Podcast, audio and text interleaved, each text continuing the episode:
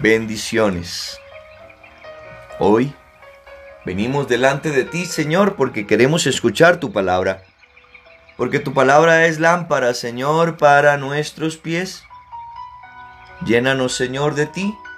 Abre nuestros oídos. Pronuncia aquella expresión, efeta. Ábrete, para que, Señor, podamos eh, conocer tu voz y seguirte. Mateo capítulo 5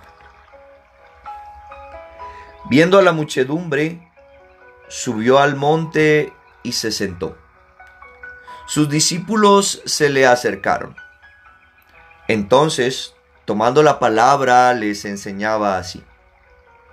Bienaventurados los pobres de espíritu, porque de ellos es el reino de los cielos. Bienaventurados los mansos, porque ellos poseerán en herencia la tierra. Bienaventurados los que lloran, porque ellos serán consolados. Bienaventurados los que tienen hambre y sed de la justicia, porque ellos serán saciados. Bienaventurados los misericordiosos, porque ellos alcanzarán misericordia. Bienaventurados los limpios de corazón, porque ellos verán a Dios. Bienaventurados los que trabajan por la paz, porque ellos serán llamados hijos de Dios. Bienaventurados los perseguidos por causa de la justicia, porque de ellos es el reino de los cielos. Bienaventurados seréis cuando os injurien y os persigan, y cuando por mi causa os acusen en falso de toda clase de males.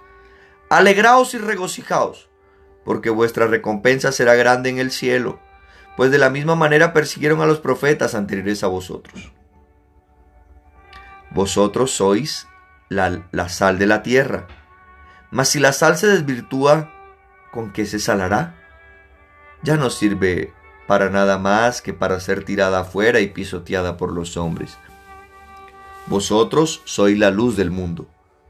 No puede ocultarse una ciudad situada en la cima de un monte, ni tampoco se enciende una lámpara para ponerla debajo del celemín, sino en el candelero, para que alumbre a todos los que están en la casa.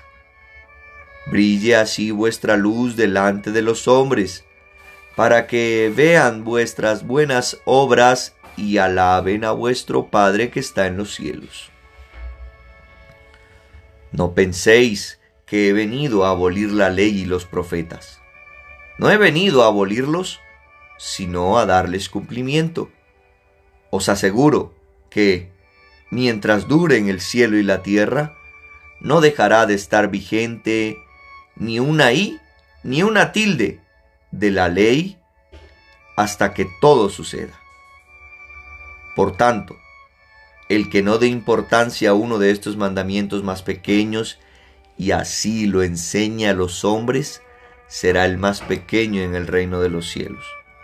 En cambio, el que los observe y los enseñe, ese será grande en el reino de los cielos.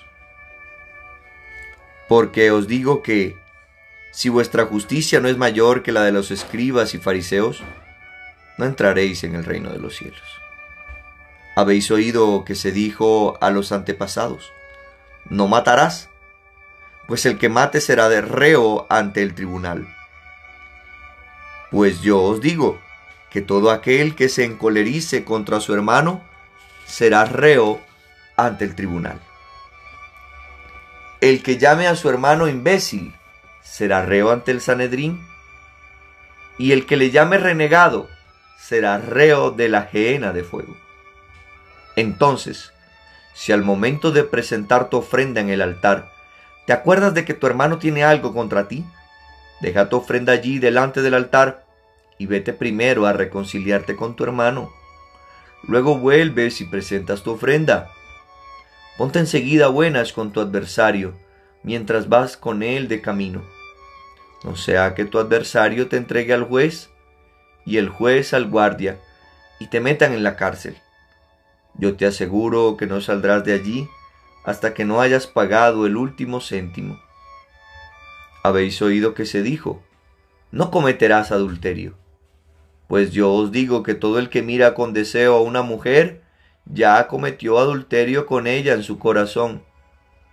Por tanto, si tu ojo derecho te es ocasión de tropiezo, sácatelo y arrójalo de ti. Más te conviene que se pierda uno de tus miembros que no todo tu cuerpo sea arrojado a la gehenna. Y si tu mano derecha te es ocasión de tropiezo, córtatela y arrójala de ti. Te conviene que se pierda uno de tus miembros antes que todo tu cuerpo vaya a la gehenna. También se dijo, el que repudia a su mujer, que le dé acta de divorcio. Pero yo os digo que todo aquel que repudia a su mujer, excepto en caso de fornicación, la hace ser adúltera, y el que se case con una repudiada comete adulterio.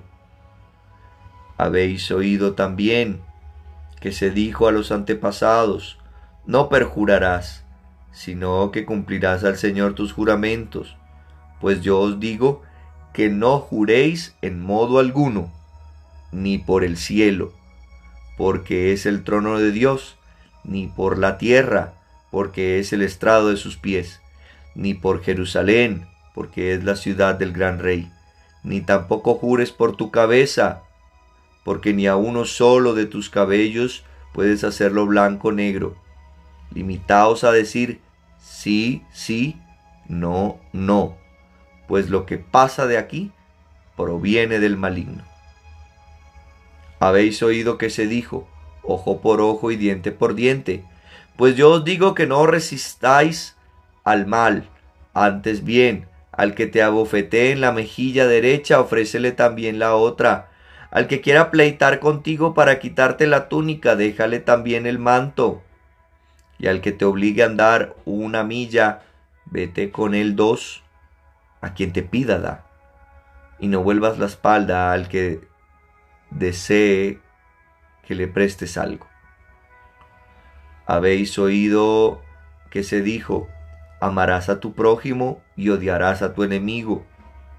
Pues yo os digo, amad a vuestros enemigos y rogad por los que os persigan, para que seáis hijos de vuestro Padre Celestial, que hace salir el sol sobre malos y buenos, y llover sobre justos e injustos. Porque si amáis a los que os aman, ¿qué recompensa vais a tener? ¿No hacen eso también los publicanos? Y si no saludáis más que a vuestros hermanos, ¿qué hacéis de particular? ¿No hacen eso mismo también los paganos?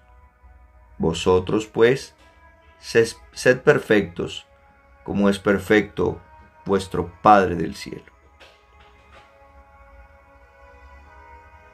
Palabra de Dios te alabamos, Señor. Hermanos, empezamos este sermón de la montaña. ¡Wow! Es un camino de vida, un camino de santidad. No alcanzaremos a reflexionar tanto, porque no puede ser tan largo este podcast. Pero algo pidámosle al Señor que nos muestre. Empezamos con las bienaventuranzas. Ahí entonces empieza el Señor este discurso. Bienaventurados los pobres de espíritu, porque ellos heredarán el reino de los cielos. Hermanos, debemos reconocernos pobres delante de Dios. El que es rico no necesita, pero el que reconoce su pobreza, su carencia, puede recibir la bendición de Dios. Bienaventurados los mansos, porque ellos poseerán en herencia la tierra. Hermanos, así dice el Señor, aprendan de mí que soy manso y humilde de corazón. Qué bueno hoy caminar con el Señor, no con soberbia, no creyéndonos más, sino, como dice San Pablo en la carta a los romanos, estimando a los otros mayores que, que yo. Dice, bienaventurados los que lloran, los que tienen hambre y sed de justicia, porque serán consolados, porque su, su sed, su hambre será saciada. Qué bueno hermanos, nosotros descubrir que en este mundo, en las cosas de este mundo, en los acontecimientos de este mundo, no está la realización ni está el culmen de nuestra existencia. Aquí no es donde te vas a realizar completamente. Tienes que tener la mirada en el cielo para así poder descubrir y darle valor a cada acontecimiento aquí en la tierra.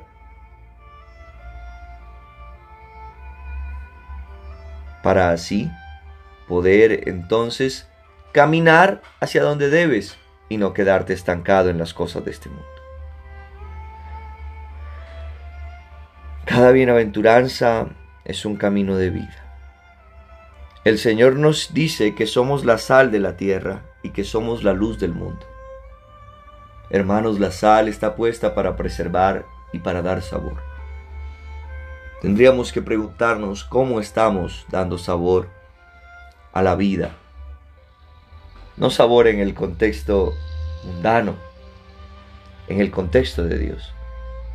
Porque cuando no está Dios, la vida es insípida, no tiene sentido. Porque cuando no está Dios, la oscuridad a nuestro alrededor no nos permite ver hacia dónde caminamos. Pero Dios es nuestra luz y nosotros somos instrumentos suyos. Luego, entonces, habla de que el Señor no ha venido a abolir la ley a los profetas, de que debemos, se debe cumplir todo. Lo que viene el Señor es a dar plenitud a la ley.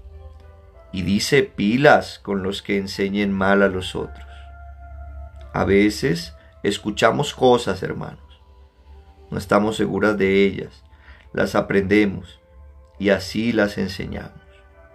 Tenemos que ir a la fuente y la fuente principal es la palabra del Señor.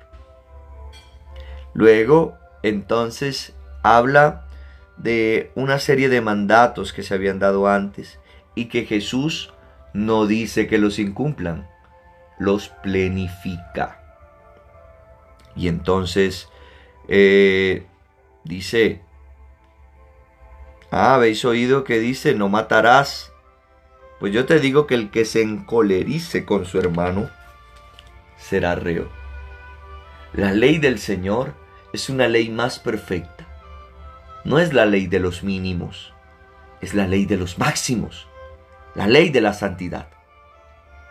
Por eso el Señor nos invita no a contentarnos con no matar, sino a buscar no enojarnos con el otro, no insultar al otro. Aquí lo dice, el que llama imbécil será reo del Sanedrín. También nos llama a pensar quién está disgustado con nosotros, a quién le hemos hecho mal, porque con ese tendremos que reconciliar. Si la otra persona no acepta el, el perdón, no acepta nuestro arrepentimiento, pues ya no es no, no está en nuestras manos. Pero siempre debemos buscar la reconciliación. Y la reconciliación no es estar allí y aceptar todo lo que el otro no.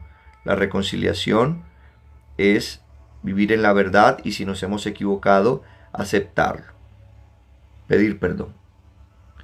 Aquí entonces el Señor habla también del adulterio y dice, bueno, no, no se contenten con no cometer adulterio. Quien mira a otro con deseo, ya ha cometido adulterio en su corazón.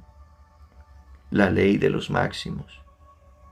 Pedirle al Señor esa santidad en nuestras miradas, en nuestro obrar, en nuestra intimidad.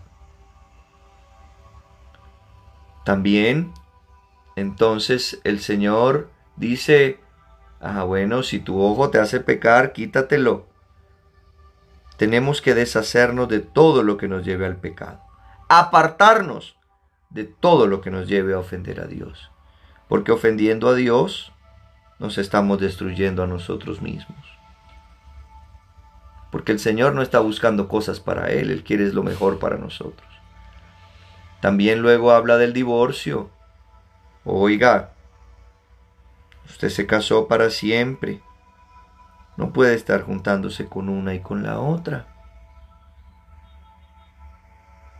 Así entonces el Señor nos muestra un camino de santidad. También nos dice, no jure, no jure ni por nada. Diga sí, sí, que sea una persona de palabra. Cumpla lo que dice, no mienta. Luego también nos dice que no nos venguemos, la venganza no es buena, sino que ayudemos siempre, siempre a todos los que nos pidan porque así nos pareceremos a Dios que nos ayuda a todos. Gracias hermanos. Bendiciones.